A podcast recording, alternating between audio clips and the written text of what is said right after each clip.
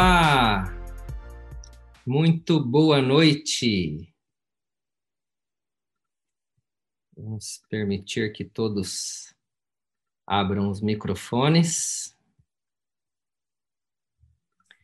Sejam todos muito bem-vindos. Pode abrir Boa o... noite. Ó, oh, o grande Rogério. Isso aí, hein, Fábio? Primeiro book club aqui da Vanguard. Já, já vai começar com força total. É isso aí. Ó, 15, 15 pessoas, hein, cara? Olha que legal. Show de bola. Não, legal. E esse, esse é um dos livros que, que eu particularmente eu tenho um carinho muito grande, porque quem conhece um pouco da minha história, eu nunca fui assim de ler, ser um grande leitor. E esse foi o primeiro livro que, que eu li de fato fora da área, né? Eu sempre acostumado a ler artigos científicos e coisas relacionadas à área da saúde, anatomia. E aí esse esse livro Segredos da Mente Milionária, eu digo que foi um divisor de águas na minha vida e muitas, muitas pessoas, quando dão depoimento, também falam que, que foi um divisor de águas na vida.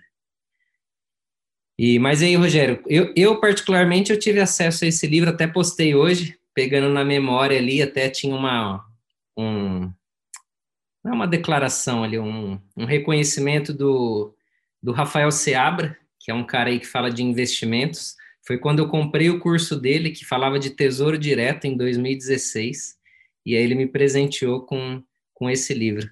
Quando que foi a primeira vez que você leu o livro? Cara, a primeira vez que eu li, sem dúvida, foi já pegando aquela tríade, Pai Rico, Pai Pobre, né? Aí Segredos da Mente Milionária e o Napoleão Hill.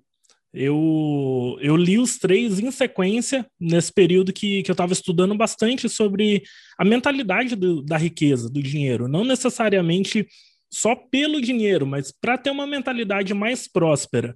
E faz alguns anos já, eu creio que uns oito anos mais ou menos que eu li, e foi muito bom revisitar, porque sempre que a gente lê, a gente aprende coisa nova com a mentalidade de hoje. O, o nexo é muito mais forte quando a gente vai né, evoluindo, ficando cada vez mais maduro aí da vida, né?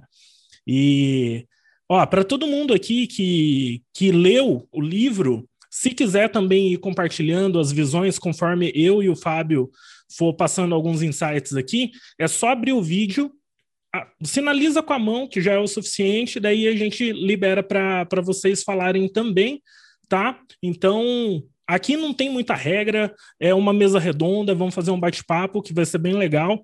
E não só compartilhar os tópicos do livro, mas a nossa experiência pessoal, eu creio que, que é muito legal também da gente é, divulgar um pouco, né, o, o que, que a gente aprendeu, onde a gente já errou, que tem, tem uma série de insights aí que às vezes poderiam ficar para trás se a gente não compartilhar com a galera. E o, a proposta da Vanguard é isso, compartilhar o que cada um tem de melhor, né? Isso aí, Fábio. Livrão na mão aqui, ó. Comprei o igual o seu. Eu e a Leila a gente pegou também que a capa é mais bonita. Ó o Douglas Tô ali. com o meu aqui, ó.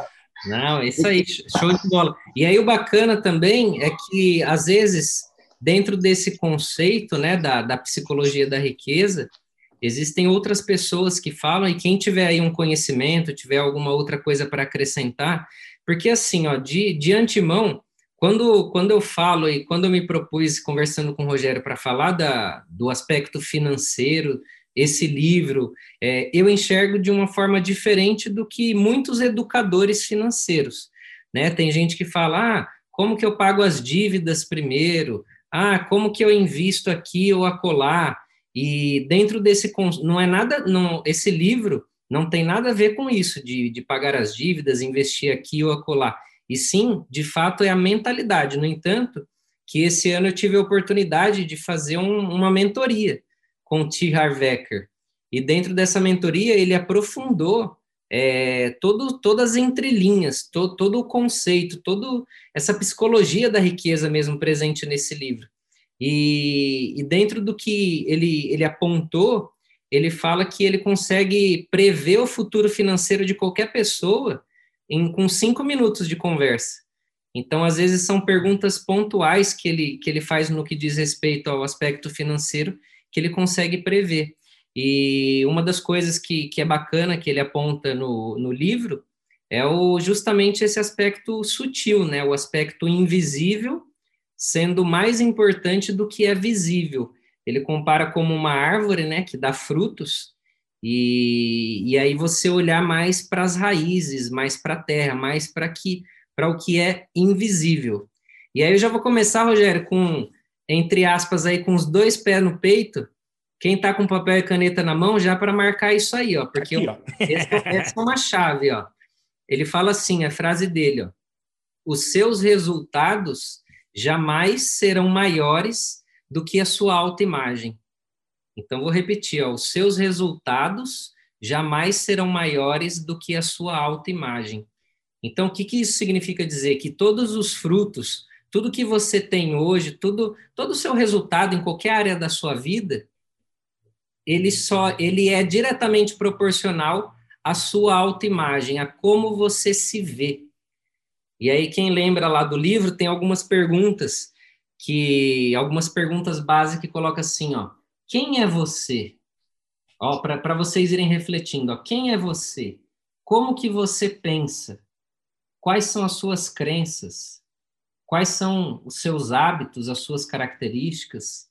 Qual que é a sua opinião de si próprio? Quanta confiança você tem em si mesmo? Quanta confiança que você tem também nos outros? Né? Eu lembro que eu tinha uma crença limitante é, de sempre ouvir as pessoas falarem assim: ó, oh, é, quando você tem um negócio próprio, o seu negócio só vai fluir. Como que é mesmo da é, o boi só engorda quando está no como que é essa alguém alguém lembra aí essa no, com o olho do, do dono quando o quando o dono está com o olho como que é? O boi só engorda com o olho do dono, né? Isso aí, ó. Essa é uma crença extremamente limitante, porque quando você tem essa crença que o boi só engorda com o olho do dono, você nunca vai, você sempre vai ficar presente no seu negócio e nunca vai deixar o, o negócio fluindo sem você. E um dos princípios da, da prosperidade da riqueza é você criar um sistema, uma metodologia que funcione sem você, sem o dono. Então aí é importante ter a confiança nas outras pessoas. Ali, aí também tem lá no, no, livro que vocês viram, né? Como que é seu relacionamento com as pessoas? É, você realmente acredita que merece ser rico? Qual que é a sua capacidade de lidar com medo, com a frustração? Então, no comecinho do livro que faz essas perguntas é chave, porque a sua resposta é uma, e depois no final do livro, você respondendo novamente, você começa a perceber que, que a resposta é outra. Faz sentido isso aí? Total, total. E é uma coisa muito importante até da gente trazer para o grupo, porque a gente pode enxergar da seguinte maneira, cara. Dentro da Vanguard, hoje a gente vai trabalhar com muita força as habilidades comportamentais, mentalidade, fugir um pouco do aspecto técnico. E o pessoal sempre quer entender, ah, não, eu quero entender como que eu faço meus investimentos e tal. Só que já começa pela autoimagem. Isso que você fala, e inclusive, né, é um dos pontos principais aí do livro, a autoimagem dita tudo. E vai muito além da autoestima até, porque é como você se enxerga, é como você se entende, é a clareza que você tem do seu próprio potencial. E a psicologia da riqueza, cara, ela vai muito além nas nossas vidas até mesmo de quem você começa a atrair, a energia que, que isso tem, sabe? A energia do universo que começa a conspirar a favor de seus projetos, de tudo que você vai fazer.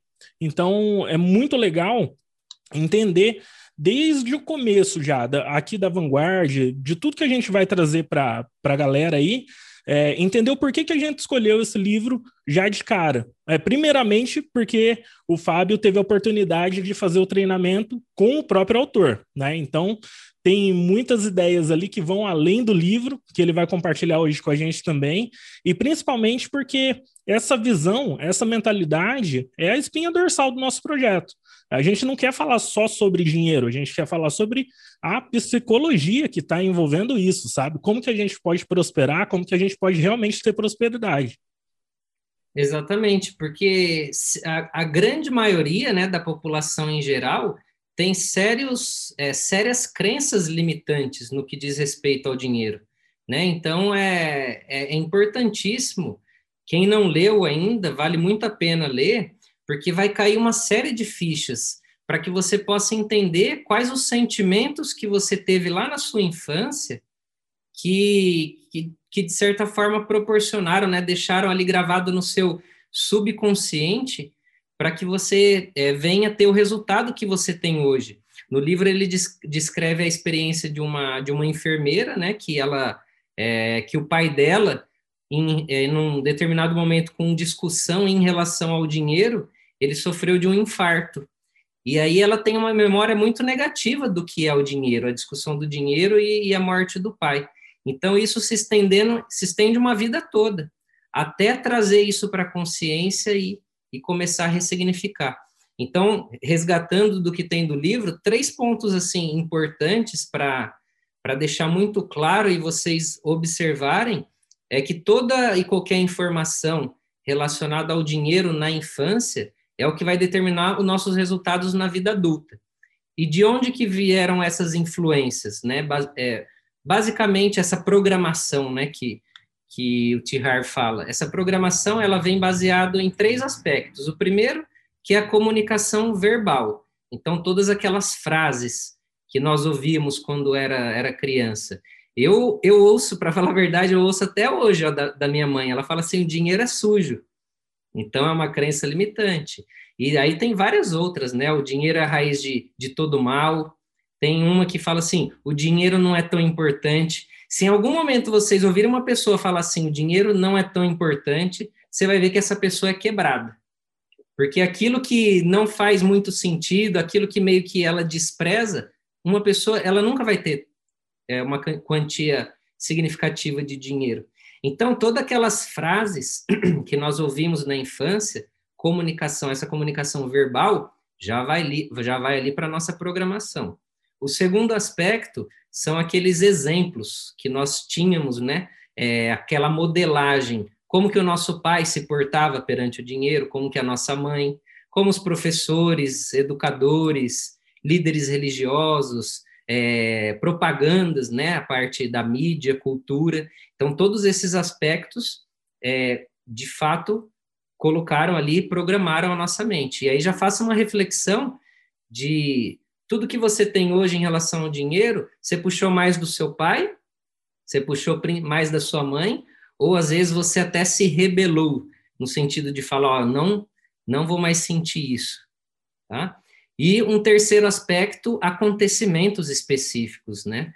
O próprio autor, ele até conta, né, o T. Harvey, ele fala que quando ele era, ela, ele era criança, ele tinha um cofrinho e ele guardava sempre um dinheiro nesse cofrinho, até que em determinado momento o pai dele pegou esse cofrinho por algum motivo e é, e tal. E quando ele viu que esse cofrinho estava lá no guarda-roupa e que o pai tinha esgotado o cofrinho dele, o T. Harvey ele fala que ele ficou com muita raiva.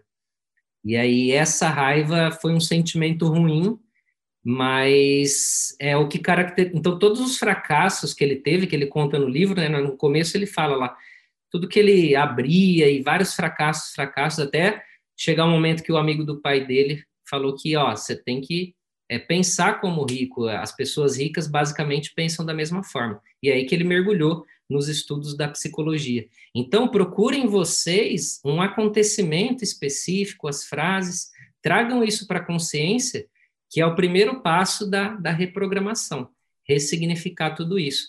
Eu, particularmente, eu me lembro quando eu estava fazendo esse exercício, eu tinha ali meus 15 anos de idade, eu trabalhava numa trabalhava na empresa do meu pai, que era uma cartonagem, caixas de papelão, e aí eu cheguei, eu é, chegava ali vários reciclados, né, plástico, papelão, um caminhão que vinha de, um, que vinha de uma empresa de brinquedo, que é onde meu pai trabalhava. E aí eu lembro que eu subia num lixo mesmo para separar esses reciclados. E aí em um determinado dia, assim, no final do dia, eu terminei assim, eu estava todo sujo e eu estava cheirando muito mal. Naquele momento, assim, eu fechei a mão, eu, eu chorei, eu falei assim, eu vou estudar, eu vou fazer o que for necessário, o que for preciso, mas eu não vou passar por isso. Então, eu peguei esse sentimento de raiva e, e transformei para estudar e, enfim, para me tornar a pessoa que eu me tornei hoje. E sempre alguém vai ter algum, algum aspecto. Então, procure. E o sentimento de raiva é batata. Provavelmente, é, algumas dessas pessoas. Se alguém quiser compartilhar aí algumas frases que vocês tiveram. Eu, eu tenho um complemento legal para fazer aqui, hein? Cara, uma coisa muito interessante também de, de pensar dessas crenças é o seguinte: a mais famosa de todas, né? O dinheiro não traz felicidade. Bicho, isso daí é uma armadilha tão grande, porque a pessoa cresce ouvindo que o dinheiro não traz felicidade, o dinheiro não traz felicidade, ela não consegue fazer amizade com o dinheiro a ponto de se relacionar bem com os gastos, investimentos, enxergar as coisas até mesmo com o próprio investimento, e ela acha que não é importante ganhar dinheiro porque o dinheiro não vai trazer a felicidade. A gente ouve tanto isso que acaba entrando no, no, subconsciente durante a vida, né? E na verdade, sim, o dinheiro ele pode contribuir para você ter acesso à felicidade. Né? Para você ter acesso à saúde, para você ter acesso à educação, para você ter acesso a muitas coisas que vão te fazer bem. Então, a falta de dinheiro ela traz muitos problemas, sim. É, não, não vai resolver todos os seus problemas, é, é lógico, mas vai te dar acesso a muita coisa que contribui para o estado de felicidade. Porque se a gente para para pensar, a gente ouve muito também, né? Ó, uma das crenças limitantes que você comentou agora, que o dinheiro não é importante e tal, é, é difícil, porque às vezes você cresce durante toda a sua vida vendo seus amigos, seus pais é, passando por problemas, brigando, né? E você não entende. E você começa a julgar, fala assim, não, é o dinheiro que está causando isso, estão brigando por causa de dinheiro. Né? Um ladrão te rouba, te assalta por causa do seu dinheiro. Então você começa a criar um pouco dessa distância do dinheiro e isso tá errado, cara, tá errado. Eu lembrei uma mentoria sua do, do nosso grupo no Maslin que só quem foi da primeira turma participou disso, dessa mentoria que você falou sobre o dinheiro, sobre a prosperidade, que você anda com um valor considerável de dinheiro para atrair mais dinheiro. Isso daí, meu, explodiu a cabeça de todo mundo que viu aquele dia. Foi, foi sensacional. Uhum. É, porque, de certa forma, as pessoas. Primeira coisa, assim, é importante a gente olhar para o dinheiro como, de fato, ele fosse um papel. O dinheiro nada mais é do que um papel, do que, é um, do que uma energia. E a forma com que você se comunica com esse papel, com essa energia, é onde você vai atrair isso para você. Então, nesse exemplo que você falou, quem não, quem a grande maioria das pessoas não andam com grande quantidade de dinheiro. E por que que não anda com grande quantidade? Porque tem medo de ser assaltado, tem medo de perder ou tem medo de gastar. Então, cada vez que você tem medo, isso vai gerar incerteza, vai gerar insegurança, vai gerar preocupação e você vai ficar nesse ciclo vicioso. Então é importante quebrar isso. Eu lembro que eu aprendi isso com o Gran Cardone. É um dos caras que fala aí 10 vezes mais. Imagine você, os seus resultados hoje multiplicado por 10 vezes mais. Então ele anda ali com, é, com centenas de, de dólares ali no bolso. E isso, isso é muito importante, porque a maioria das pessoas, eu vejo isso em famílias, em casais, às vezes, às vezes eu faço mentorias, e há algumas pessoas, elas têm ali, é, é desconfortável falar no dinheiro. O, marido, a mulher ali conversando, é sempre motivo para alguma coisa que. E, e, é importante tratar isso, olhar isso. E, e as pessoas ricas, bem-sucedidas, elas adoram falar de dinheiro, elas adoram falar, falar de negócios. Então, de fato, é importante mudar essa, essa vibração, essa mentalidade. Que é no livro ele fala a diferença daquelas pessoas que ganham na loteria e acaba perdendo tudo. E Big Brother, Trump, loteria? É, e, e, o Donald Trump que perdeu tudo e aí ele vai e se torna bilionário novamente. Então, hoje, é, baseado no, no conhecimento que eu tenho hoje, eu ficaria muito tranquilo de vou perder tudo. Perdeu tudo, conquista tudo novamente, porque o software aqui ele já está reprogramado e aí começa trabalhando novamente. Com certeza, e muito mais rápido, né? Porque você pode perder tudo, você não vai perder seu know-how, seu conhecimento. E uma das coisas que é, é muito legal, pessoal, quem, quem, que leu o livro, comenta aqui no chat para a gente saber. E quem não leu, não tem problema. Isso que a gente está falando, pô, tem um milhão de fontes também, fora o livro, que a gente vai compartilhar. Mas quem quiser participar, comenta aqui. Vamos interagir, vamos trazer mais visões, porque a espinha dorsal do livro traz 17 princípios que são bem interessantes. Eu creio que eu e o Fábio a gente vai abordar a maioria deles aqui. Não dá tempo de abordar todos, mas a gente vai abordar os principais e cada um deles a gente pode comentar uma, uma vivência pessoal para enriquecer ainda mais o, o, conteúdo, né? Porque o livro está lá, todo mundo vai poder ler, todo mundo vai poder é, reler, inclusive, que eu recomendo bastante. Se você já leu, pegue o livro novamente, leia, que é outra visão que você vai ter hoje.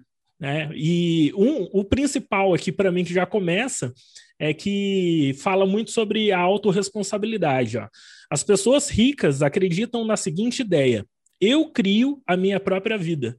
E as pessoas de mentalidade pobre acreditam na seguinte ideia: minha na minha vida as coisas acontecem.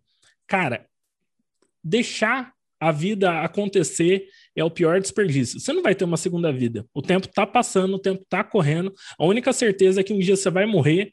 E é, eu, eu, sinceramente, eu já, já tenho um ensinamento muito grande disso, né? Autoresponsabilidade a vida é minha, eu tomo a frente, vou fazer acontecer. Creio que todo mundo que está aqui tem esse mesmo feeling, essa mesma vibe. Né? Quer fazer acontecer. Então, uma das nossas regras dentro da Vanguard, o Fábio sabe que, que eu sou bem, eu sou bem forte com isso, é que na nossa vida, ou a gente é responsável, ou a gente é culpado. Não, não tem dessa. A gente sempre vai resolver. Isso é uma das principais essências da, da liderança. E todos nós, de certa forma, nós somos líderes, né?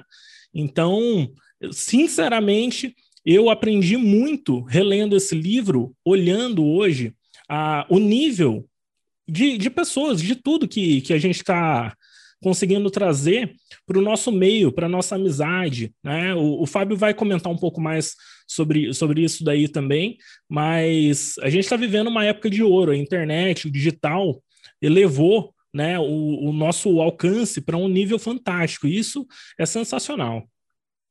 Legal, é exatamente isso. Eu vou até propor um desafio, hein, Rogério? Um desafio aí para o pessoal, já marca, que a gente está falando aqui de autorresponsabilidade.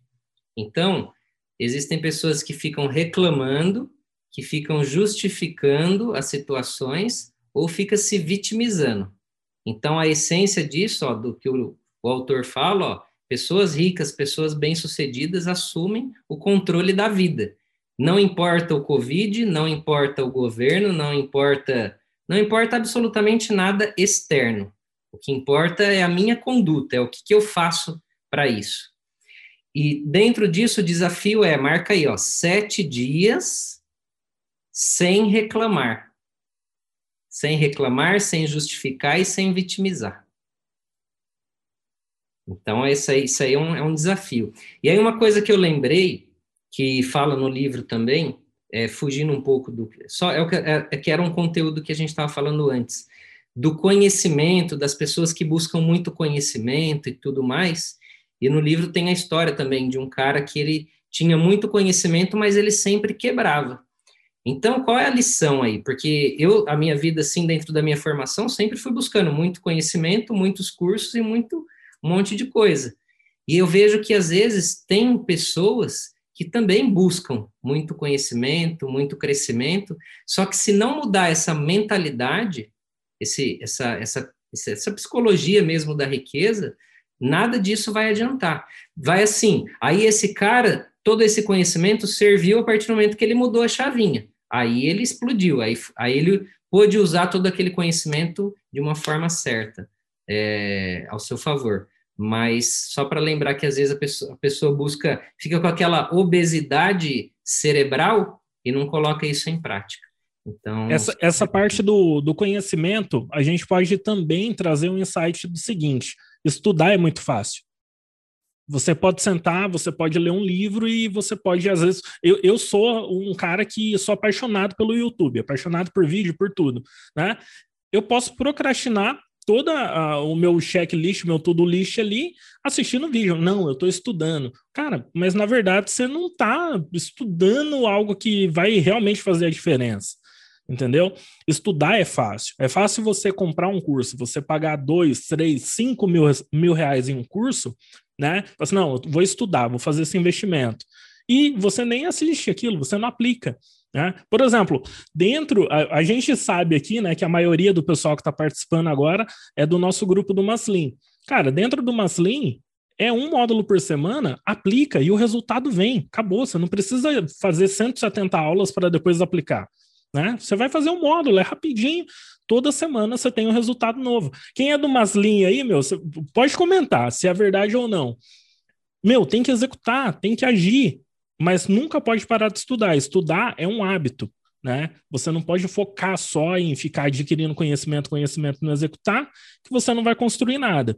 E você não pode também só executar sem estudar, sem desenvolver novas competências, porque você não vai ter a capacidade de fazer algo com qualidade, de evoluir.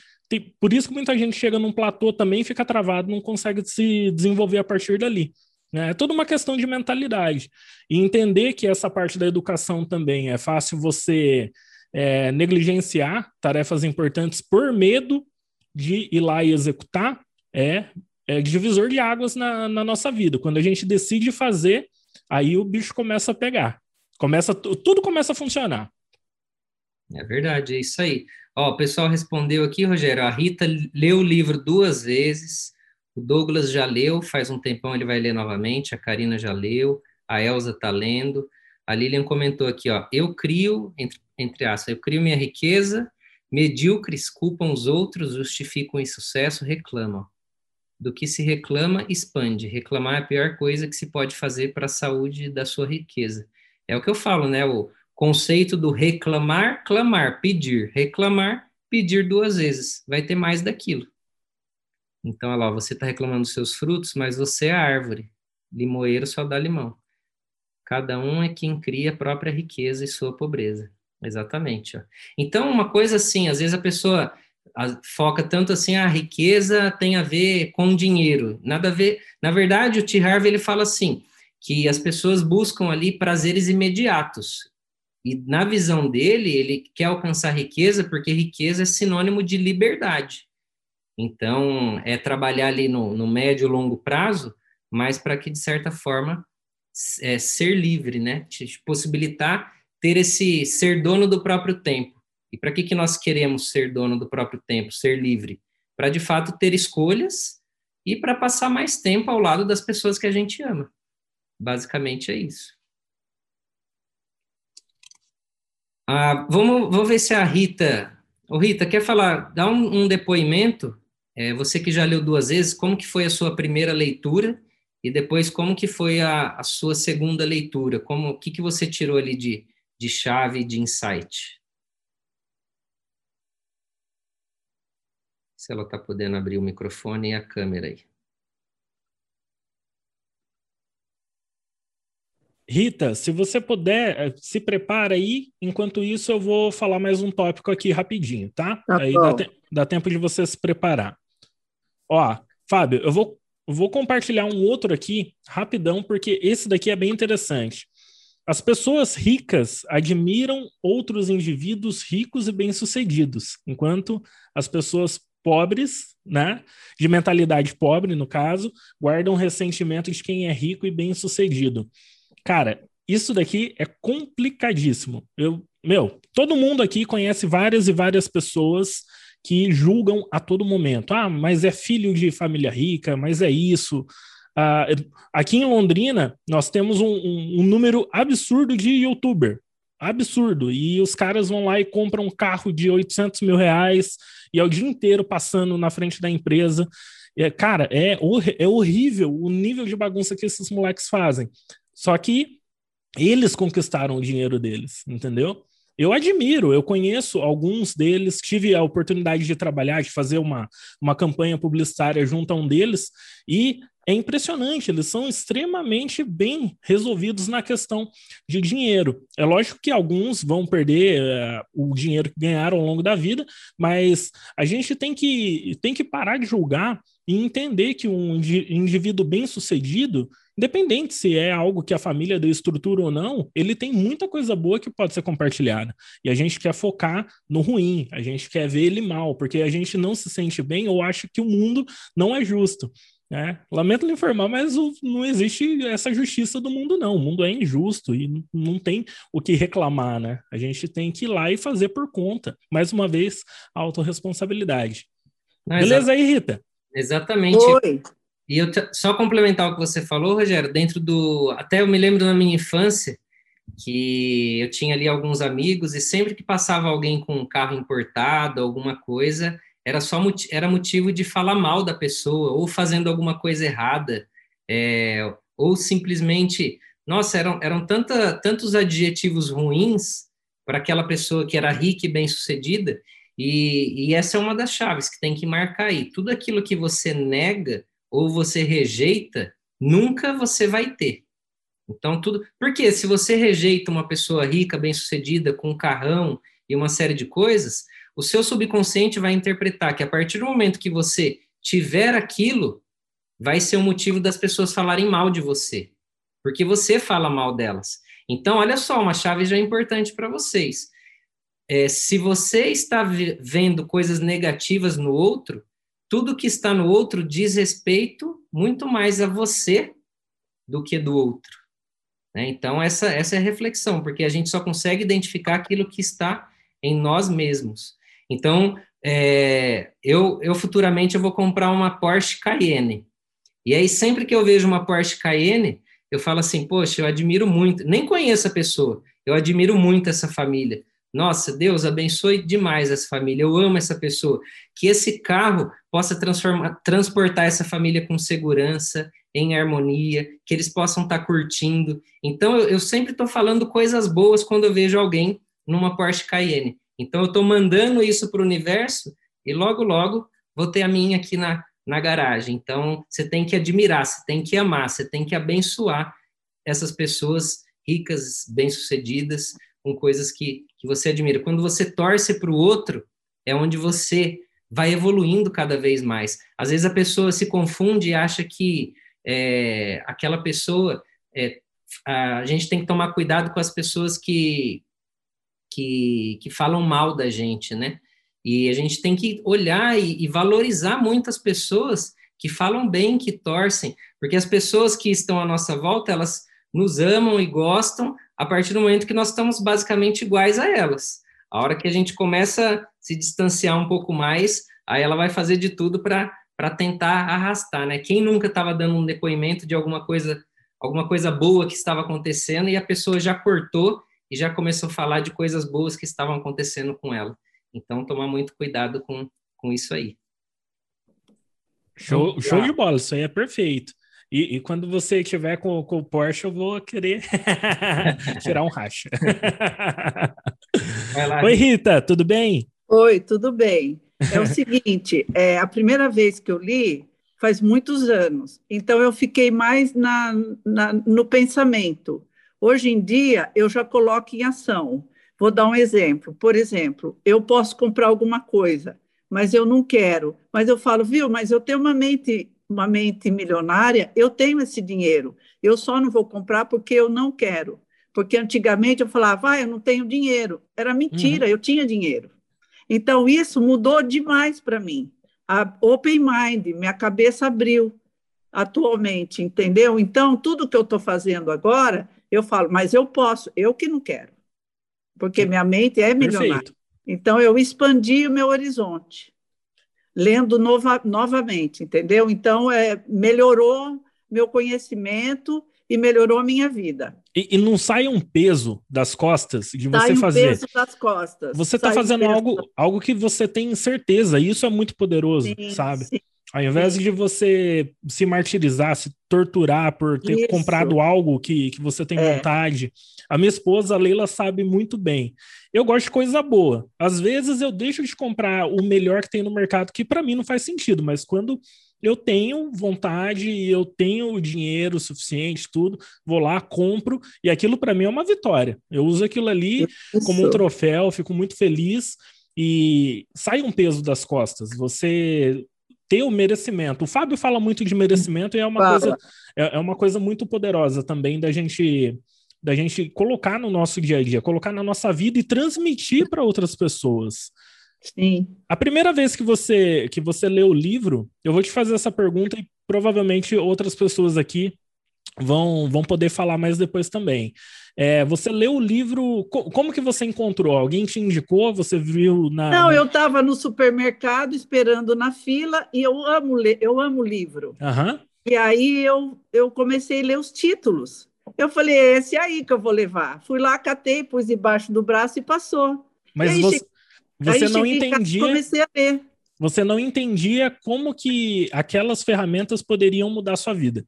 Não, no, não, a primeira vez não. Foi, foi, foi, foi assim. Eu não estava preparada, talvez. Isso. É aquilo que o Fábio fala. A gente tá, tem que estar tá preparada para encontrar aquele momento onde você se expande, né? É exatamente isso, é, esse ponto que, é. que eu quero comentar com a galera aqui. Tem muita gente que não leu o livro aqui ainda, que, que tá no bate-papo com a gente. E, pessoal, sério mesmo, vou até olhar para a câmera aqui, que eu tô com a câmera do lado. Pessoal, quem não leu o livro, entenda que ele traz uma série de ferramentas para você aplicar. Sim. Se você Sim. ler esse livro, você não anotar, você não estudar ele de verdade, o livro não uhum. vai fazer nada por você, não. Né? Na, na verdade, você tem que ir com o foco de aplicar as ferramentas, entender o que, que ele pode ser benéfico para você naquele momento. E outra coisa muito importante: se você, nesse momento, não entendeu ou você desconfia de alguma das coisas que você está lendo ali, só releva naquele momento. No futuro, o ponto vai se conectar e aquilo vai fazer sentido pra caramba, né? Eu li anos depois, né? Pelo menos uns oito anos depois, agora que, que eu reli, e comentei com a Leila. Falei assim: impressionante, literalmente impressionante. Porque tudo o que você. Antes você é cético, né? Fala, não, isso aqui não funciona, essas afirmações aqui são bobeira e tal. Tem, tem coisa que você lê, você acha bobo, às vezes você acha que é, que é um pouco infantil, mas na verdade é a, a falta do, do racional tipo nindo ali que é justamente que abre o seu subconsciente e deixa aquela informação benéfica entrar e transformar seu subconsciente.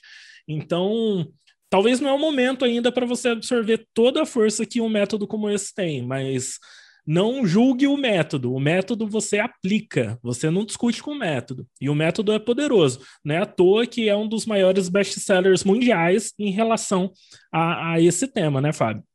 É, exatamente. E, e, isso tem uma, uma relevância, uma. É muito significativo em qualquer livro. Eu fui aprender, porque tem gente que fala, eu leio muito, mas lê por ler. Não coloca nada em prática, nada, nada vai funcionar. Então, é pegar o melhor, as ferramentas e é, é, ler é diferente de estudar. Porque, entenda uma coisa, toda vez que você tá, está lendo, você só, primeira coisa, você só aprende por associação. Então, você só consegue aprender por, baseado em uma conexão de pontos que você teve no passado. Então, quando você faz uma associação, é quando vem o aprendizado. E toda vez que você está ouvindo alguma coisa, ou você está lendo, é, sempre vai aparecer alguns gaps de alguma, algumas palavras. Então, às vezes, você leu e alguma coisa fez o sentido, você associou. E na hora que você associou aquilo, seu olho continuou lendo e você perdeu um trecho. E na audição é a mesma coisa. Às vezes você capta uma informação, você associa, fez a conexão, só que em alguns milissegundos você deixou de ouvir alguma coisa.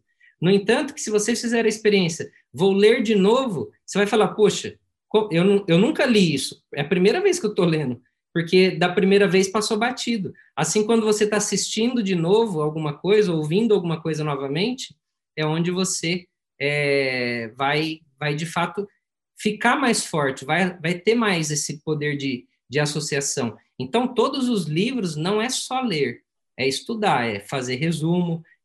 Eu, particularmente, eu grifo, eu faço resumo, coloco no meu caderno ali de capa preta e assim vai, eu aprendi a, de fato, estudar. Isso aí é muito importante. Quer falar alguma coisa aí, Douglas? Oh, só apareci aqui. Bom, bom já Não, aproveita e já, já falo. Coloca ah, no spot e, aí, Fábio. Isso. Legal. Eu, eu li o livro, né? Vou ler de novo. Eu participei do, do treinamento né, presencial. É, aí teve um amigo meu que foi comprando lá os Mastermind, aí ele me deu, tipo, por exemplo, eu tenho os DVD lá do Stock Hoods, né, que é do, do próprio do Tim Harvek. Aí ele deu uma coletânea também aqui, é, bem, bem, bem legal, tipo, é, E aí, tipo, tem duas coisas que foi muito importante, né? É, uma é a questão que normalmente, né, nós, né, como geral, não temos costume de separar um tempo para aprender sobre dinheiro e para fazer gestão sobre dinheiro. Então, por exemplo, ah, eu trabalho das 8 às 18, legal, eu fico com a minha família das 18 às 20, vou para academia, tudo mais.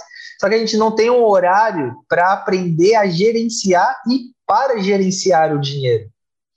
Então, nós não temos esse comportamento, não, não ó, das 8 às 9 horas da manhã é o horário que eu gerencio o meu dinheiro. Né? É o horário que eu estudo, aprendo sobre investimento, ou eu lanço contas a pagar, a receber. Isso foi a primeira coisa que, que, que mudou, né? que eu, eu coloquei em prática. A segunda coisa foi em relação a investimento. Então, assim, hoje eu já estou no meu. Demorou, assim, pô, é, é, isso que vocês estavam falando. Vai, relê, aí tenta botar em prática, aí você larga a mão, e aí vai de novo é a questão de investimento. Então, hoje eu não consigo, eu me sinto mal, todo recebimento que eu recebo, se eu não tirar para investimento. Cara, é, se eu não se eu, se eu vou pagar alguma conta, eu sinto que, sei lá, eu estou roubando de mim. Eu, eu, eu, sinto a necessidade, não, ah, nem que seja 20 reais, nem que seja 10 reais, mas eu tenho que transferir alguma coisa para a conta de investimento, porque esse, eu sinto uma dor no coração, eu falo, caraca, eu estou roubando de mim mesmo. Então, isso, Não, coisa... isso, isso daí é, inclusive, é uma coisa que você já tem que fortalecer a sua comunicação. Não, não se pune por você estar tá pagando algo. Tem, tem um lance que o Fábio faz que, quando eu vi, eu falei, cara, é genial. Ô, Fábio, abre aí. Isso aí eu vou, eu vou aproveitar o insight aqui. Se coloca no Spotlight aqui também. Uma vez eu vi você compartilhando um vídeo que cada boleto que você pagava, você assinava e escrevia obrigado no, no boleto. Cara, genial, genial, genial. Eu, eu nunca, a Leila que paga, né, faz toda a nossa gestão financeira aqui, mas eu nunca mais paguei uma conta com um sentimento de peso. Eu paguei feliz depois que eu vi aquilo. E, então, no, no, no, no, meu caso, não é pagar conta, é tipo, assim, o, o, o, que eu sinto dor no coração. Você é, é, pegar o seu é, primeiro. Isso. isso, é tipo, cara, eu antes de pagar qualquer conta, eu tenho que tirar o meu do investimento. Aí depois do investimento, uma coisa que eu tenho feito é doações. Então eu tenho quatro instituições de caridades aqui da minha cidade, aonde também os, ah, os primeiros recebimentos do mês eu tiro o meu de investimento, tiro das doações e, e, e aí o que, o que eu percebi que aconteceu ao longo do, do tempo? é, a sua mentalidade meio que vai ficando tranquila. Cara, eu sei que vai entrar dinheiro, vai pagar as contas, e mês que vem gira tudo de novo. Então, é, eu tenho vivenciado isso muito forte na prática. E, e é engraçado que é, já aconteceu umas três vezes. Quando eu, eu termino de fazer o Pix da doação, tipo, cai pagamento de algum cliente. Cara, é incrível, é muito louco, assim, tipo, uma vez eu, eu, eu, comprei uma rifa de uma menina que estava fazendo de uma senhora que teve AVC. Ela falou, ah, Douglas, me ajuda. Eu falei, ah, manda o Pix aí que eu transfiro. Na hora que eu transferi, caiu de um cliente, assim. Cara, é, é muito louco, é só vivenciando. Que legal, olha quanta coisa boa dá para tirar nessa sua fala, hein, Douglas? Vamos, a, a, vou, baseado no que você falou, eu vou complementar para enriquecer a discussão. Olha só que legal. Você falou que quando você não não faz um depósito para você, quando você não tira alguma coisa para investimento, você se sente mal. Então, você já criou esse hábito de tirar, não importa que seja 10 reais, 20 reais, mas você tira isso, porque às vezes a pessoa ela, ela fica pagando só boleto, fica pagando, pagando, pagando, e pagar ela, que é o mais importante, ela não faz isso. Então, primeiro nós temos que nos pagar. É o, é o dinheiro que o T. Harvey fala, que é os 10% que a gente tem que tirar para a liberdade financeira. Ele fala que a gente tem que acabar com isso de ficar trocando tempo por dinheiro. É um desgaste muito grande. É fazer o, o nosso dinheiro escravo. É o dinheiro que tem que trabalhar para a gente. Então, esse, esse é um ponto que você falou. Do que o Rogério falou ali, de fato, é mudar esse sentimento, a percepção. Então, eu coloco obrigado, pago e assino frente a cada boleto, mudar essa vibração. E aí você falando, Douglas, do doar, o T. Harvey ele fala também, pega 10% e doe para alguma instituição, é, mostre para o universo que você tem para você e que você tem em abundância. E aí você está tá doando. E aí olha que interessante, você falou que quando você faz isso, vai num ciclo que você recebe, as coisas vão acontecendo. Por quê? Você saiu do pensamento do passado, que era medo, que era escassez, que era, ah, não tem nem para mim, como que eu vou doar para o outro? Ah, não sobra nada, como que eu vou investir? Você entrou numa dinâmica que você passa a ter fé. Então, ó, eu estou investindo em mim, estou doando para o outro, e aí as coisas vão fluindo e você passa a vibrar na fé. E quando você vibra na fé, você confia. Então não tem como. É, é uma linha, é uma linha, assim, eu diria que é o extremo, né? Porque não existe 99% de fé. Ou você crê, ou você confia e mergulha de cabeça, ou você não, não confia. Então, de fato, é colocar isso em prática. Então, já vou, já vou passar aí, anotem aí, ó, dentro do que o T. Harvecker ele fala, ele fala assim, pega dentro do que você ganha, ele separa em potes, né? Então, dentro desses potes, 10% que é para liberdade financeira. Então, é um dinheiro que você vai procurar, você vai investir, mas é um dinheiro que nunca, nunca, nunca você vai usar na vida. Por que, que é um dinheiro que nunca você vai usar na vida? Porque esse dinheiro, ele sempre vai estar tá multiplicando e gerando mais dinheiro. Então, o dinheiro que você vai usar é o rendimento, é a rentabilidade desse dinheiro que você está colocando todos os meses, toda semana ou todos os dias nesse pote. Então, 10%. 10% você vai doar. Você vai escolher alguma instituição de caridade, velhinhos, crianças. Evite, ah, vou doar para familiar muito próximo. Não, evita amigos e familiares muito próximos. Opte em ajudar outras pessoas, né? Então, 10%. Outros 10% você vai investir para que você realize os seus sonhos a curto e médio prazo. Então, ah, quero fazer uma viagem, vai lá. Quero trocar de computador, quero comprar outro celular, quero comprar uma roupa bacana. Então, você vai separar 10% para a realização de sonhos no curto e médio prazo. 50%, 50% você vai pagar as contas vai pagar as despesas. 10% você vai investir em educação. Você vai investir no seu crescimento, no seu desenvolvimento. Então, você vai comprar livros, você vai investir em treinamentos, você vai investir em cursos. Então, 10% em educação. E 10% você é para diversão, para você se sentir como uma pessoa rica. Então, olha que fantástico isso se você anotou. E tudo isso deu 100%. Quando você, independente de quanto você ganha, se você ganha muito ou você ganha pouco, quando você distribui basicamente dessa forma, você está mostrando para o universo que você está investindo e está multiplicando, que você está doando, que você está pagando as contas, que você está programando melhor ali o seu dinheiro para realizar sonhos, que você está investindo em você e que você está se sentindo como rico. Ó, grava essa chave aí, ó. Ser, fazer e ter. Primeiro, você é rico na mentalidade. E o ser rico, o livro fala ali, né? O PSAR, que ele fala, P-P-S-A-R.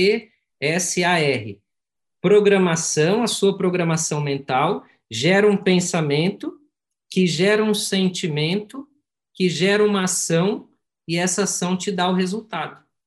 Então, primeiro você deve é, pensar como os ricos pensam, agindo como eles agem. Os ricos doam, os ricos têm dinheiro no bolso, os ricos têm dinheiro em casa. Os ricos vão no restaurante e sabe o que eles fazem? Eles não olham a, o, o cardápio, o lado direito, para saber o preço. Mais um desafio, anota aí, ó. Você vai num restaurante bacana aí da sua cidade e o seu papel é pedir um prato e uma bebida sem olhar o lado direito do cardápio. Exatamente, a grande maioria fica preocupada ali com o lado direito, com preço. Não, escolha o que, que você está com vontade de comer naquele momento, independente do que tem do lado direito. Então, separa esse montante e vá tranquilo, do que às vezes ficar com aquele pensamento de escassez. Tá? Então, essa, essa é uma, uma das chaves. E a outra que você falou, Douglas, é tirar um tempo, tirar um tempo para fazer essa gestão, para você gerir o dinheiro. Eu até contei nos stories aí a esses dias, é uma alguém perguntou sobre financeiro, que é o exemplo da, da, da bola de sorvete. O pai está com uma criancinha, a criancinha ela quer um sorvete, e aí o pai pega lá uma casquinha e uma bola. A criancinha dá dois passos e aí cai no chão. E aí a criancinha imediatamente aponta porque quer um, o triplo agora, né? Que é três bolas. E aí o pai fala, ó, você não deu conta de, de segurar uma bola de sorvete, quanto mais três, eu não vou te dar. Então, moral da história, o papaizinho, ó, o papai do céu, ele não vai te dar um montante onde você não é capaz de gerir. O quanto cada um de vocês ganha hoje é a capacidade que cada um de nós temos de gerir o que nós ganhamos. À medida que nós formos estudando e, e melhorando essa capacidade, essa competência de gerar aí é, centenas de milhares de, de reais, é onde isso vai aumentando gradativamente. É o que a gente chama de termostato. Né? Às vezes eu faço um exercício, pergunto para alguns mentorados de ah, é, fala um número, me fala um número. Aí muita gente fala, ah, 7, 9, 20, ou seja, falam números baixos. Eu já falei 10 bilhões. Tem gente que nem sabe quantos zeros tem. Então, já, já pega um número muito grande para expandir esse termostato. Então, é, eu gosto bastante do Bob Proctor, que ele fala de riqueza também, e o Bob Proctor, ele fala também do aspecto de você olhar toda vez que você olhar para sua conta bancária ou para um boleto, multiplica por 10 ou multiplica por 100. Cada vez que você multiplicar, seu termostato ele vai aumentar, porque aí você vai ver um número muito maior do que aquele que você está acostumado a ver. Então tudo isso vai enriquecendo ali para fazer você, para que haja essa mudança interna. E uma última coisa aqui que eu já estou falando demais, mas o, mas o Rogério, o Rogério ele comentou que às vezes a pessoa lê o livro e pega um trecho, alguma coisa e, puxa, parece que isso não faz sentido.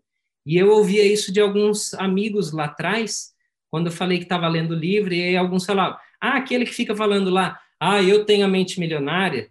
Aí eu já conheço pessoas que foram no curso presencial e falaram, ah, um negócio que é viagem, lá fica lá gritando, eu tenho a mente milionária. A pessoa ela não entendeu absolutamente nada que tudo que nós falamos, o que nós pensamos e o comportamento do nosso corpo vai gerar uma memória no nosso no nosso subconsciente, vai vai fazer com que hormônios, né, fiquem mais acentuados. Então é importantíssimo que no momento em que vocês estiverem fazendo essas declarações, que vocês façam, por exemplo, batendo aqui no peito, no coração, eu tenho a mente milionária, eu sou próspero, e aí todas as declarações sempre batendo no peito e, e, com entusiasmo, com vibração, não simplesmente lendo, ah, eu tenho a mente milionária. Não, muda o seu comportamento, muda a atitude. No entanto, que depois da mentoria, ele deu um programa de 90 dias, onde nesse programa de 90 dias você faz uma série de exercícios diariamente e muda bastante, viu? Vale muito a pena fazer o que tem que ser feito, o que os autores propõem, porque é só olhar assim, poxa, se ele tem, alcançou o resultado que ele alcançou, poxa, eu vou fazer o que ele está falando para fazer, né? Como eu vejo aí muita gente, ah, faça isso, faça aquilo, eu não vou questionar. Se a pessoa já tem mais sucesso do que eu, por que, que eu vou ficar questionando? O máximo é, poxa, eu vou procurar entender um pouco mais do que é isso. Essa parte das afirmações aí é muito inteligente colocar na meditação diária. Muito inteligente, porque é um momento que você está em silêncio com o mundo, mas dentro de você, pô, você tá, você tá na energia que você escolher, entendeu? Então lá você pode gritar o tanto que você quiser, que ali vai, você tá no seu subconsciente, ali vai funcionar muito bem. Inclusive, Fábio, eu recentemente aprendi uma ferramenta de afirmação que é uma das mais poderosas, só que vai ficar para uma outra reunião, onde eu vou te apresentar primeiro, você vai me ajudar a formatar e a gente vai entregar para a galera. Show. Definitivamente a mais poderosa que eu já fiz até hoje. Legal. Valeu, Douglas. Ó, oh, só, só tem uma última coisinha que eu queria compartilhar. Manda que, ver. Que, que, mudou. É, aí eu peguei tudo isso né, do livro. É um conceito que me ajudou bastante. Aí eu comecei a fazer a gestão do dinheiro, né, seguindo que nem o Fábio falou, de tirar as porcentagens. Mas uma coisa que me ajudou bastante foi um conceito de conselho. Então, o que é esse conceito de conselho? Eu peguei o meu irmão, que é uma pessoa muito próxima, e está estipulado todo dia 5 de cada mês eu sento com ele para apresentar o meu resultado financeiro pessoal do mês passado. Oh, então, responsa, hein? É, então assim, por quê? Aí eu entrego para ele, ele fala, cara, ó, você, cara, por que, que você gastou muita, muito dinheiro com, com essa categoria? Aí tá, tá, porque aí uma visão de alguém de fora te cobrando, e aí eu também percebi que faz com que você aí cai naquela etapa. Você começa a cuidar do seu dinheiro. Né? Então, assim, eu estou vivenciando isso muito forte na prática, assim, muitas mudanças na minha vida. E aí foi nesse momento que eu acabei conhecendo o Rogério também, né? nesse momento, assim. Então, esse, esse, essa, esse conceito de conselho está funcionando muito. Eu tenho aplicado na parte financeira e na minha parte de saúde. Então, todo mês eu faço avaliação física e apresento para o personal. A gente está nessa etapa. Tá, eu melhorei isso, piorei isso. Porque, cara, vai dando aquele senso, não, semana que vem eu preciso apresentar para o Fábio o meu financeiro. Então eu vou controlar e apresentar. E é isso. Tamo junto, pessoal. Isso aí, isso aí. Uma forma de pessoas, tem lá a descrição do T. Harvey, ele fala, pessoas ricas, bem-sucedidas, têm comprometimento. Inclusive, no livro ele fala, seleciona lá, coloca lá o que você vai alcançar, coloca a data, pega alguém próximo e compartilhe isso com essa pessoa. Então, isso fica mais forte do que, às vezes, deixar a gente acaba se auto-sabotando. Então é importante sempre estar tá trazendo isso, que é uma forma de, de opa, eu não quero, dei minha palavra, né? E, e dar a palavra, ela é, é uma coisa muito forte. E isso que você falou também, Douglas, tem que levar em consideração que não é todo mundo que tem uma pessoa de confiança à disposição para fazer isso. Então, mais uma vez, a gente reforça da importância do que a gente está construindo junto aqui, cara. A gente está trazendo a oportunidade de fazer isso em grupo. A mentoria das cinco saúdes da prosperidade é um método genial, genial, genial. Quando eu e o Fábio, a, a, toda a metodologia é do Fábio. Eu fiquei responsável por criar a ferramenta que vocês usam. E eu apliquei a ferramenta em mim, sou extremamente crítico nesse quesito.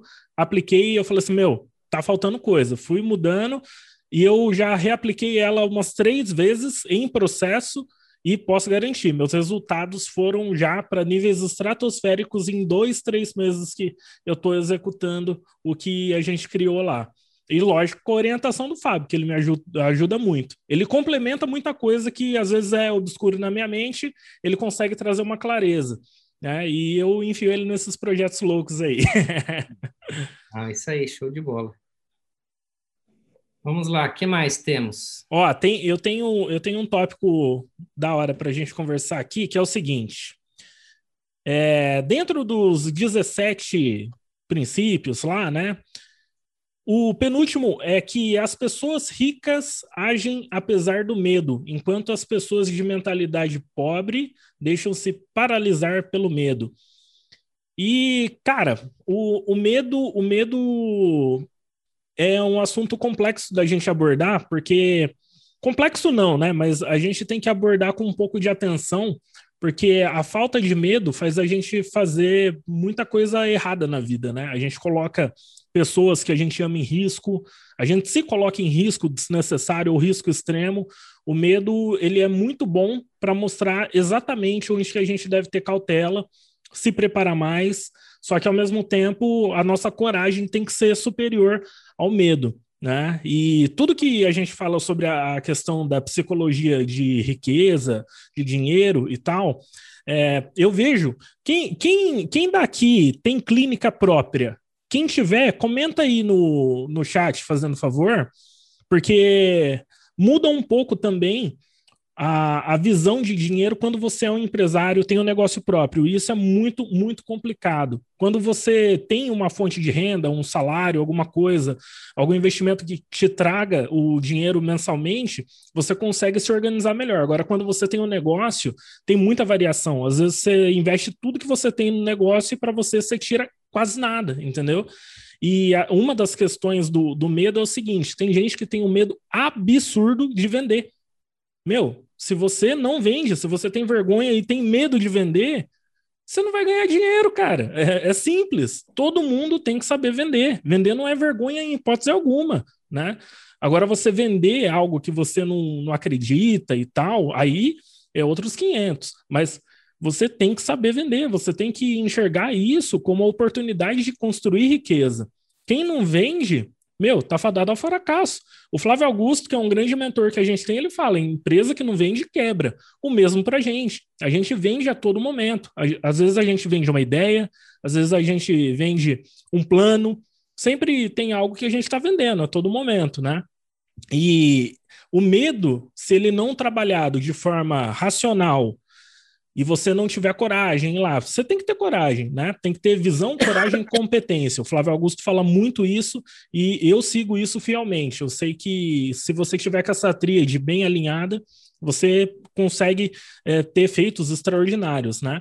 Mas a questão de, de você ficar paralisado não só vai te prejudicar, mas vai prejudicar todo mundo que está à sua volta. Aí você começa a entrar numa espiral decadente ali que vai te impedir realmente de ter prosperidade na vida. Não, de fato é isso. Nós, nós nascemos e já vendemos.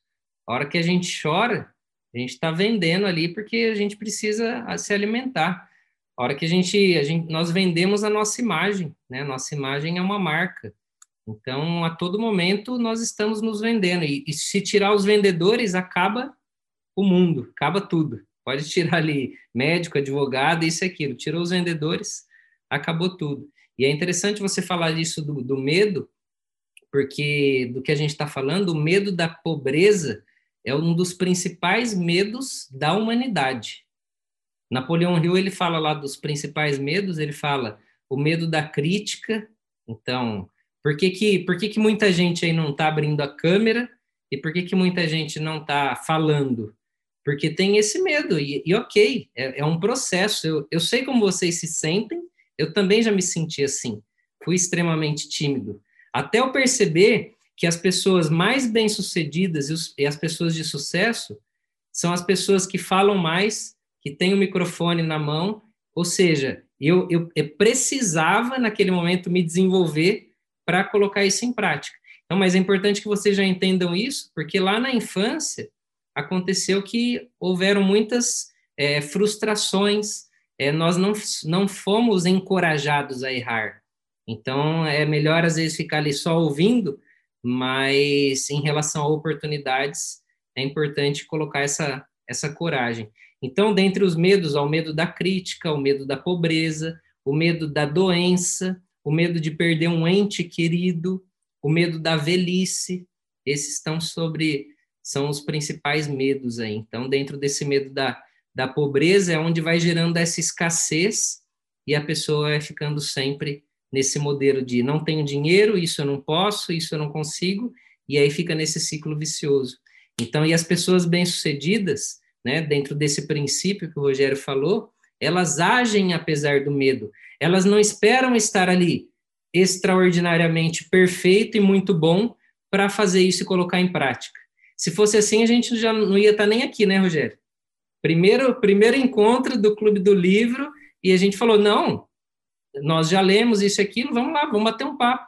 Tem alguma coisa a acrescentar? Se a gente ficasse ali, não, mas vai ter que fazer essas perguntas, vai ter que fazer isso, vamos começar aqui, esse é o começo, esse é o meio, esse é o fim. Não. Então nós agimos apesar do medo. É claro que dá o frio na barriga, insegurança, mas enfim, é, é isso aí, tem que agir. Tem, tem que agir, tem que construir de acordo com o que todo mundo realmente precisa, sabe? Ó, até uma coisa legal para compartilhar com vocês aqui. Inicialmente, a ideia da Vanguard ia ser um portal com vários cursos. Aí, meu, a gente ia colocar muitos cursos para todo mundo estudar. Até que chegou um momento aí o Fábio sentou, planejou, falou assim: quer saber? Não, é todo mundo junto, ao vivo mesmo, vamos construir isso juntos, entendeu? Porque é muito fácil você formatar um conhecimento, colocar num formatinho de, de curso com 20, 30 aulas, você assiste e acabou. Aqui a gente vai inspirar todo mundo a fazer mais do que ela já vem fazendo. Todas essas reuniões, o Clube do Livro é uma excelente ferramenta para que você tenha o compromisso de todos os meses você ler um livro que é essencial ler. E por que, que a gente considera essenciais essas leituras? Todo mundo que está no caminho do sucesso, você vai chegar, você vai conversar com essa pessoa, ela vai ter isso em comum contigo. Ela leu esse livro, entendeu? Não adianta falar, ó, pai rico, pai pobre. Bicho, leitura obrigatória. Né? Outro livro que a gente vai trazer aqui, inclusive, não sei se vai ser no próximo mês ou no outro, que é o Quem Pensa e Enriquece, do Napoleão Hill. É de lá que a gente trouxe a essência e a ideia do, do Mastermind. Isso ele escreveu, nossa, há muito tempo atrás, décadas e décadas. É uma leitura essencial, né? Outra leitura essencial, como fazer amigos e influenciar pessoas. E não é para você influenciar a pessoa, é para você entender como que as pessoas esperam ser reconhecidas. Você aprende a evitar conflito. Só de ler esse livro, você aprende tanta coisa. Então, aqui a gente está trazendo principalmente o hábito da leitura com leitura essencial e quando a gente faz essas reuniões, abrir a oportunidade para vocês, meu, abre a câmera, conversa com a gente, entendeu? A gente não está preocupado com, com qualidade de vídeo, você vai falar bonito, nada disso. A gente quer que você se desenvolva, a gente quer que todo mundo aqui que tem receio, tem medo, se inspire e fale assim: não, pô, vou fazer isso também. E a gente vai ajudar vocês a melhorarem cada vez mais. Né? Eu sou um cara dos bastidores. Para eu estar tá fazendo isso daqui é muito mais difícil do que vocês imaginam. O Fábio sabe. Eu sou o cara que fico por trás da câmera, roteiro na mão. O Fábio ele se treinou ao longo dos anos para fazer isso daqui também, que não é do dia para noite. Tem muita gente aqui que tem facilidade de falar e talvez não, não é o momento. Mas a gente tem que fazer isso é, constantemente, tem que se desenvolver, porque a nossa nova realidade exige isso da gente, né? Quando a gente tem uma oportunidade, essa oportunidade está passando, cara, a gente tem que abraçar e tem que estar tá preparado. Não é só pegar ela sem ter a competência para resolver também, não. Né? Então, isso daqui é muito importante: desenvolver a comunicação, desenvolver a linha de raciocínio, desenvolver o hábito da leitura, com leitura muito legal, leituras essenciais que muita gente conhece, best-sellers, e isso não vai te impedir de você ler o, a sua, sei lá, uma fantasia, uma ficção científica que você goste, né, um suspense, você pode ler o que você quiser, mas você tem que ter o hábito da leitura para estudo de crescimento contínuo também, né?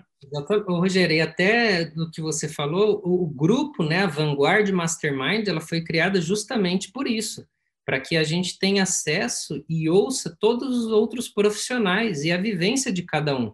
Então, essa prática de contar histórias, né, o storytelling, tem muito se falado aí na internet, é onde você aproxima as pessoas. Igual quando eu falei, ah, eu estava ali num coisa de lixo e fiquei com muita raiva. Certamente, ou a história do próprio T. Harvey, né, que o pai pegou o dinheiro. Quantos de vocês não. Opa, isso aí já aconteceu comigo, ou eu conheço alguém que aconteceu. Às vezes a sua história vai impactar e vai fazer com que o outro aprenda muito mais.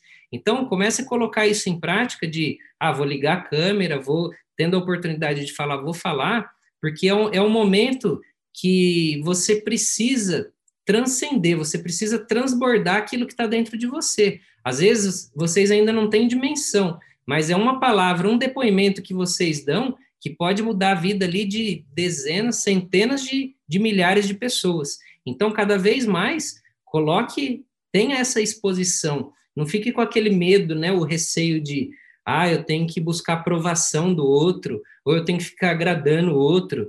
Não, dane-se o que as pessoas aí fora vão achar, faça aquilo que está pulsando dentro de você, aquilo que você gosta, e tudo isso vai, vai, vai contribuir muito mais.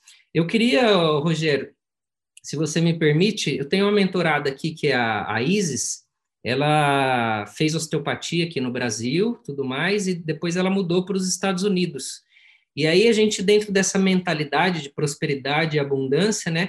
Aqui no, no Brasil nós temos uma cultura, temos uma vivência, né?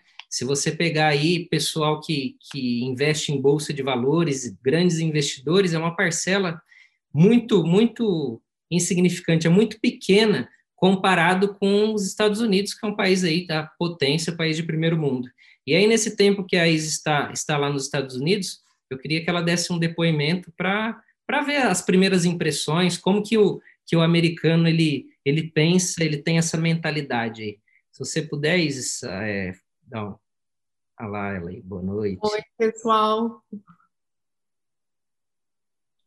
Estão me ouvindo? Sim, perfeito, Isis. Oi, tudo bom? Tudo ótimo. Como que é aí a, a difer... eu, vou, eu vou cortar o Fábio aqui, eu já vou fazer uma pergunta que depois eu tenho que sair, que eu vou pegar o próximo livro ali. o Isis, eu fiz essa pergunta para o Fábio antes, eu perguntei para ele o seguinte: você acha que a Isis ela vai, ela vai conseguir é, fazer um, uma visão da diferença da mentalidade de dinheiro que o americano tem, você que vive aí, para o brasileiro, do que você conheceu do pessoal aqui, qual, qual foi a principal diferença que você percebeu, o choque de cultura em relação a dinheiro dessas nações diferentes? É, Então, na verdade, o que eu, o que eu consigo avaliar, assim, de acordo com as minhas experiências, é, é bem cultural mesmo, né? Primeiro que as crianças, elas já têm uh, um conhecimento, não um conhecimento, mas uma introdução a finanças já na escola, tipo, no primário, né? Então, eles já... Esse país é muito empreendedor, né? Então, esse conceito de riqueza, ele já vem muito trabalhado na cabeça das crianças. Outra coisa que é muito, que é extraordinário aqui, é que as pessoas elas não estão nem aí é, do que elas estão fazendo, elas querem fazer dinheiro. Então, é, essa coisa assim, eu, eu vejo que no Brasil nós, a, gente, a gente fica muito apegado a, ao status né? Então eu vou ter uma clínica super bonita, eu tenho que estar super bem vestido, é, e muitas vezes a gente deixa de talvez é, acreditar verdadeiramente no que a gente faz. A gente cria, assim, a gente para a gente estar inserido, a gente precisa estar com uma construção muito muito estabelecida, né? E aqui não, aqui as pessoas elas fazem dinheiro assim. Por exemplo, eu mesmo cheguei e eu não falava inglês o suficiente, né, para trabalhar, para me dar super bem, etc. Mas aqui você se, se coloca à disposição de aprender qualquer coisa. E é isso que, que eu vejo que é uma mentalidade muito muito próspera, né? Você se coloca à disposição de aprender, seja da maneira que for. Você não fica é, muito preso a questões culturais. É engraçado, né? Esses dias eu fui, eu trabalho numa empresa de que trabalha com pedras, né? Granito, mar, mármore. É, e eu fui numa casa maravilhosa. Eu acredito que tenha sido a casa mais bonita que eu visitei na minha vida.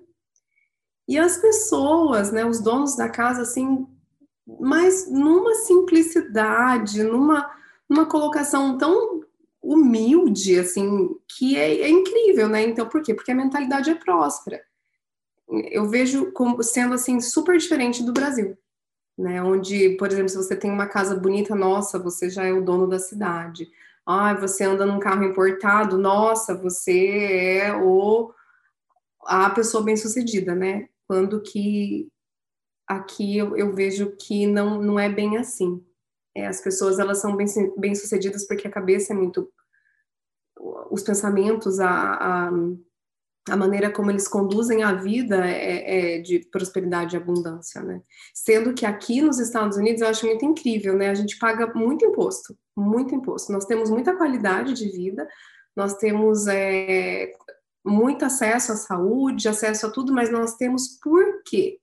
Porque nós pagamos muito imposto, mas o nosso imposto ele é bem direcionado né? Então, eu acredito que seja. Eu, olha, eu não sei é, basear entre Brasil e Estados Unidos qual paga mais imposto, mas aqui a gente paga muito imposto. você paga, você, você vive muito bem, mas você paga muito para viver muito bem. Só que ele é bem direcionado, é um imposto que está bem encaminhado. Então. Essa, essa questão cultural que, que você comentou é muito, é muito interessante a gente olhar pelo aspecto do seguinte: aqui no Brasil, é, quando você fala, é, tem, tem um, sei lá, uma diferença gigante na, na mentalidade. É, aqui nós temos muito, muitos povos de origens diferentes, né? Desde europeu, americano, tem muito aqui também, holandês, né? alemão, italiano e tal. E não é, por mais que o Brasil teve que se unir para ele prosperar né, passar aí o, o, o que ele já teve de, de obstáculo na história, meu, o, o, país é um país maravilhoso. Aqui é, realmente é um paraíso. Então as pessoas acabam querendo atenção. Elas querem atenção a todo momento.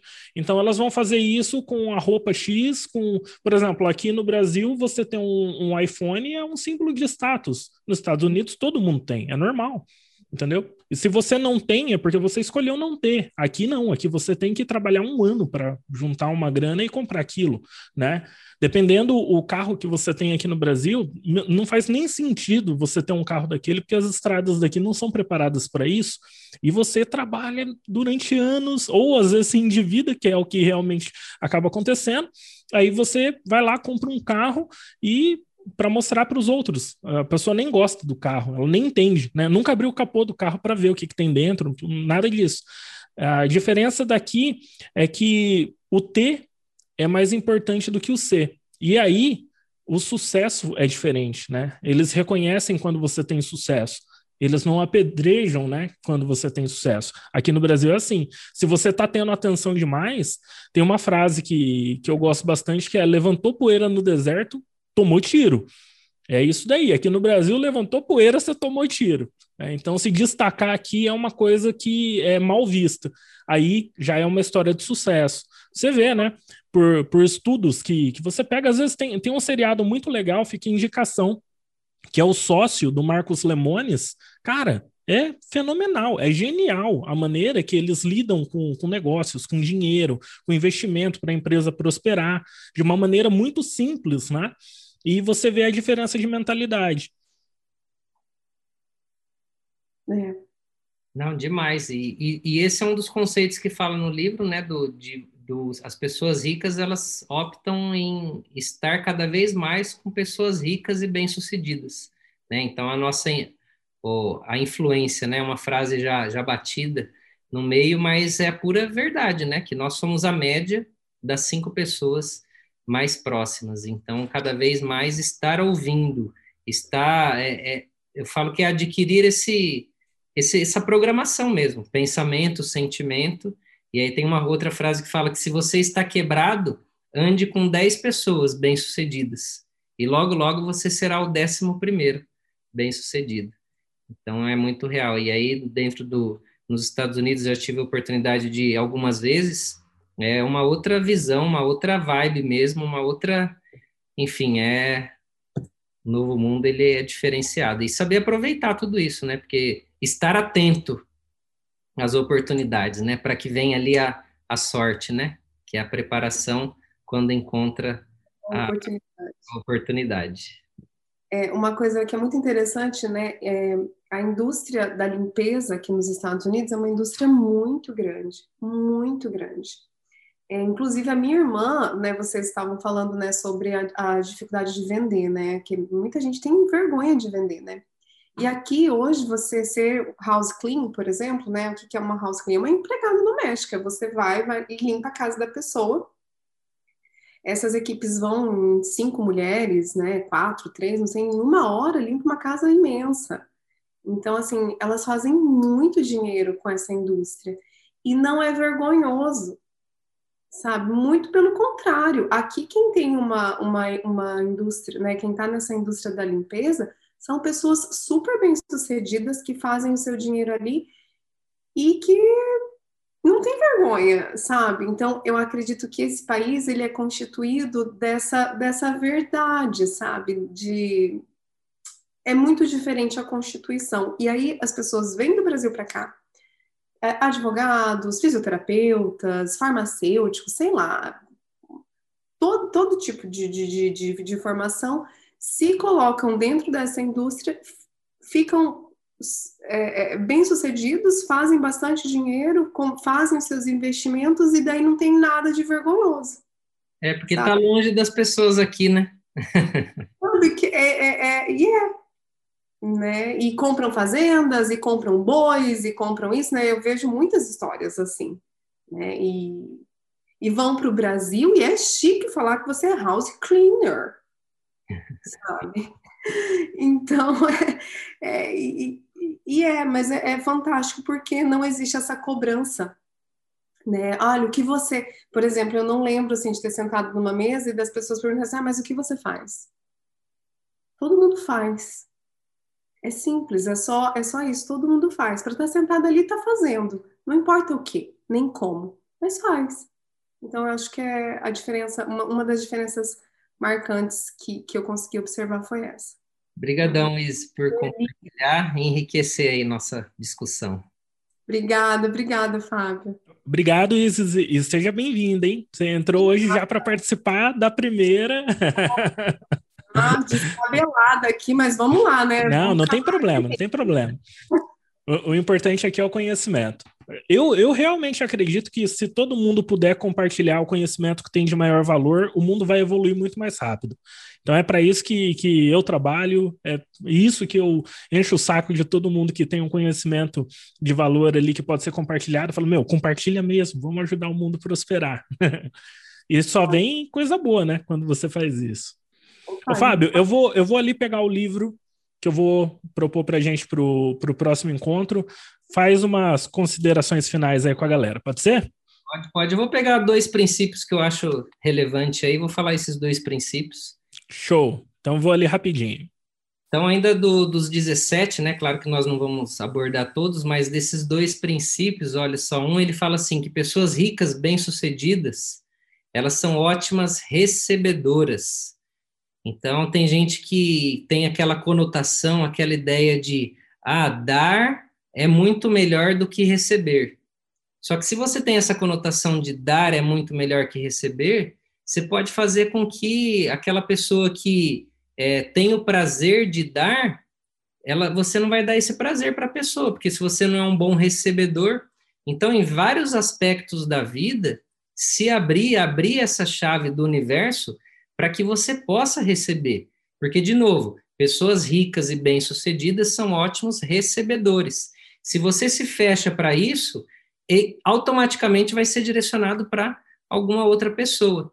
Então, receba, mesmo que é, agradeça, abençoe, mesmo que seja pouco, mas sempre receba. É, esses dias, ah, eu até gravei um stories, tem um momento que estava chovendo, e eu estava atravessando a rua com um guarda-chuva, e eu vi uma moedinha de 10 centavos. E aí eu ajoelhei assim e peguei essa moedinha e falei assim, eu sou um imã de dinheiro, eu atraio dinheiro. Ou seja, eu me abri porque para mostrar que eu recebo. Se eu, se eu, vou, se eu menosprezo pouco, eu não vou receber o muito. Então, é, se abrir e agradecer, mesmo que seja pouco. Tem gente que iria chutar a moedinha, ou oh, tá chovendo, não vou perder meu tempo pegar isso, não vai mudar minha vida. Não, são sinais do universo que é importante ficar atento. E um outro fator também, dentro dos princípios, é que os ricos, eles não, não têm essa dualidade de ou uma coisa ou outra coisa. Ele simplesmente olha para aquela situação e ele fala: como que eu posso ter as duas coisas? Como que eu posso conseguir as duas coisas? Eu vi certa vez alguns dos educadores financeiros daí da internet, né, falando assim: é, você prefere uma carteira de 10 reais, a carteira custa 10 reais, e com 500 reais dentro, ou uma carteira de 500 reais com 10 reais dentro. Então, isso é uma armadilha, porque é ou um ou outro. A hora que eu vi aquela pergunta, eu pensei assim: como que eu posso ter os dois? O que, que eu preciso fazer para ter as duas coisas, a carteira de 500 reais e os 500 reais dentro? Não é um ou outro, essa dualidade. Então, pessoas ricas, bem-sucedidas, às vezes a pessoa fala assim: ah, mas eu estou aqui num projeto. Se eu for para outro projeto, eu vou tirar o meu foco desse, então eu tenho que ficar nesse projeto aqui. Não, eu já pergunto assim: como que eu posso ter uma maior performance nos dois projetos? Como que eu posso fazer o extraordinário nos dois, nos três, nos quatro? Não simplesmente ou um ou outro e focar somente num. Então, as pessoas ricas, bem-sucedidas, não têm essa, ah, é uma coisa só, senão não dou conta. Então, é, é criar maneiras de olhar, porque às vezes você vai encontrar estratégias, pessoas, conseguir delegar de forma que tudo possa fluir é, da melhor forma possível. Esse lance de vários projetos aí, para a gente é, é uma coisa que o, o próprio mercado do empreendedorismo ele fala que é o contrário. Você tem que ter foco na única coisa e fazer isso, fazer aquilo. No fim, a gente tem que ter a visão que tudo tem que estar tá no mesmo caminho. É essa a, a questão principal. Os projetos têm que se conversar. Um, a Vanguard é um exemplo disso. A gente inicialmente pensou, falou, ah, vamos criar uma plataforma de cursos que o pessoal vai participar. Ah, quem? Falou, ah, o Fábio já tem um relacionamento aí de décadas, inclusive com fisioterapeutas, osteopatas. Vamos, vamos oferecer para essa galera. Falou, bicho, vamos expandir, vamos colocar para todo mundo da saúde. A gente vai aprender com todo mundo, entendeu? E se tiver pessoas que não são nutricionistas, médicas, independente de, de quais seja a especialidade, mas queira estudar saúde também, é bem-vinda para participar aqui. Né? E a gente tem sinergia nos projetos. Um, um projeto nosso fortalece os demais, ele não canibaliza, em hipótese alguma. Todo mundo pode ganhar, né? E é aquilo, para um ganhar, o outro não precisa perder. A não ser que você escolha. Se você escolher que um tem que perder, aí a escolha é sua. Mas não, o universo é abundante. É isso que, que a gente tem que trabalhar e colher essas energias, né? Canalizar o melhor que a gente puder aí para cada vez mais atrair boas parcerias. O Douglas foi, foi um cara sensacional que, que, meu, surgiu no momento certo lá, de um outro grupo que a gente faz parte, né, Douglas? O Fábio, meu, sensacional. A gente se conheceu, encontrou as visões ali empresariais num momento perfeito. A Lilian, esposa do Fábio, a Leila, né, minha querida esposa, todo mundo, né, tá indo para o mesmo caminho. Então, você pode ter vários projetos desde que eles tenham sinergia entre si. Isso daí você vai multiplicar muito mais a sua força. Legal. A Gabi comentou aqui, Rogério, é natural ser abundante. É essa a essência mesmo. Depois que você entende que o mundo ele é próspero, o mundo é abundante, tira esse sentimento de escassez que se eu tiver mais, o outro vai ter que perder. Não, eu posso ter, o outro pode, qualquer um pode ter essa, essa prosperidade, essa abundância. Então, é natural ser abundante. A pobreza é a resistência. Então, quando você entende isso, você não fica pedindo mais para Deus, para o universo. Você não precisa pedir. Já já está disponível, já é seu. Você só tem que agradecer e sentir cada vez mais. Vibrar no amor, na gratidão, na alegria. Já é tudo seu. Lembra do ser? É ser primeiro, depois fazer e, e o ter é por último. Então é só agradecer e tudo vai fluindo e as coisas vão acontecendo. Mas fala aí qual que é o último livro, o próximo livro. Oh, o último? Só começamos? Pessoal, seguinte, a gente tinha pensado em dois títulos aqui mas a gente não tinha definido uma ordem correta. É, mesmo que a gente tenha falado de psicologia da riqueza, falado sobre dinheiro agora, eu creio que é essencial a gente fazer mais uma leitura nessa pegada. Então, os próximos dois livros, para quem já quiser comprar na Amazon, aproveitar frete, tá aqui, ó. O primeiro deles é o Quem Pensa Enriquece, do Napoleon Hill. Esse livro é fantástico, fantástico, tão transformador quanto Os Segredos da Mente Milionária. E o próximo livro, eu não peguei ali, mas é O Monge e o Executivo, que a gente vai falar sobre liderança, mas com um aspecto um pouco diferente do que vocês veem aí de YouTube, a galera falando de liderança. Né? Então, o próximo livro do mês que vem, que a gente vai fazer a reunião aqui, vai ser o Quem Pensa Enriquece do Napoleon Hill. Inclusive, aqui ele traz o conceito de mastermind, que é o que a gente está com vocês aqui hoje. Né? Então, fica aí a recomendação. É um livro que, que é fácil ler, não é tão extenso. Vocês podem ler aí tranquilos ao longo do mês, lendo 10, 15 páginas por dia. E anotem todos os insights que vocês tiverem para a gente conversar aqui depois. É isso aí, Fábio. Sensacional, é isso aí. E esse livro ele tem uma versão mais atual, eu tenho as duas versões, tem o S e tem uma atual, que é o Quem Pensa Enriquece o Legado, que dá alguns exemplos, algumas experiências do nosso mundo atual. Então, quem for comprar, compra aí. Quem Pensa Enriquece o Legado. E vai contribuir muito, vai... Nossa, fantástico, porque aí a gente já, já deu um embasamento aqui e depois vai entrar ali com princípios do sucesso, enfim, é, é a proposta do, do grupo, do, da Vanguard, que é fazer com que a pessoa, para que vocês entram, né, de fato, na prosperidade, na abundância e nesse crescimento. Então, são, são livros essenciais aí que as pessoas bem-sucedidas é, recomendam. Quando eu conheci o Segredos da Mente Milionária, eu estava passando por um, um aspecto, na verdade, os meus pais passando por um aspecto financeiro extremamente delicado, e aí eu quis mergulhar na educação financeira, inteligência financeira, e vi uma lista de livros que as pessoas recomendavam, e o, o primeiro estava ali o Segredos da Mente Milionária, Pai Rico, Pai Pobre, Quem Pensa Enriquece, enfim, aí vai. Depois não tem como parar mais. Mas foi ótimo. Foi... Obrigado aí todo mundo que, que pôde abrir a câmera, compartilhar, e é só o começo, o melhor ainda está por vir. Não, sensacional, pessoal. Parabéns aí para todo mundo que, que tomou a decisão de participar com a gente. Eu posso falar por mim que eu fico muito feliz de ter a oportunidade de conhecer né, um pouco da história de vocês. Aos poucos, a gente vai interagindo um pouco mais aqui, ouvindo o caminho, a história de cada um. É, conte conosco aí no que vocês precisarem. A gente está construindo todo esse projeto passo a passo. A gente não vai colocar um milhão de coisas de uma vez, porque vai estragar né, a qualidade do aprendizado. Mas pode ter certeza que só está no começo e tem muita coisa boa para vir. Muita coisa mesmo. Ah, isso aí. Show de bola. Então, excepcional semana para todos e até mais. Semana que vem tem mais, hein? Vamos que vamos.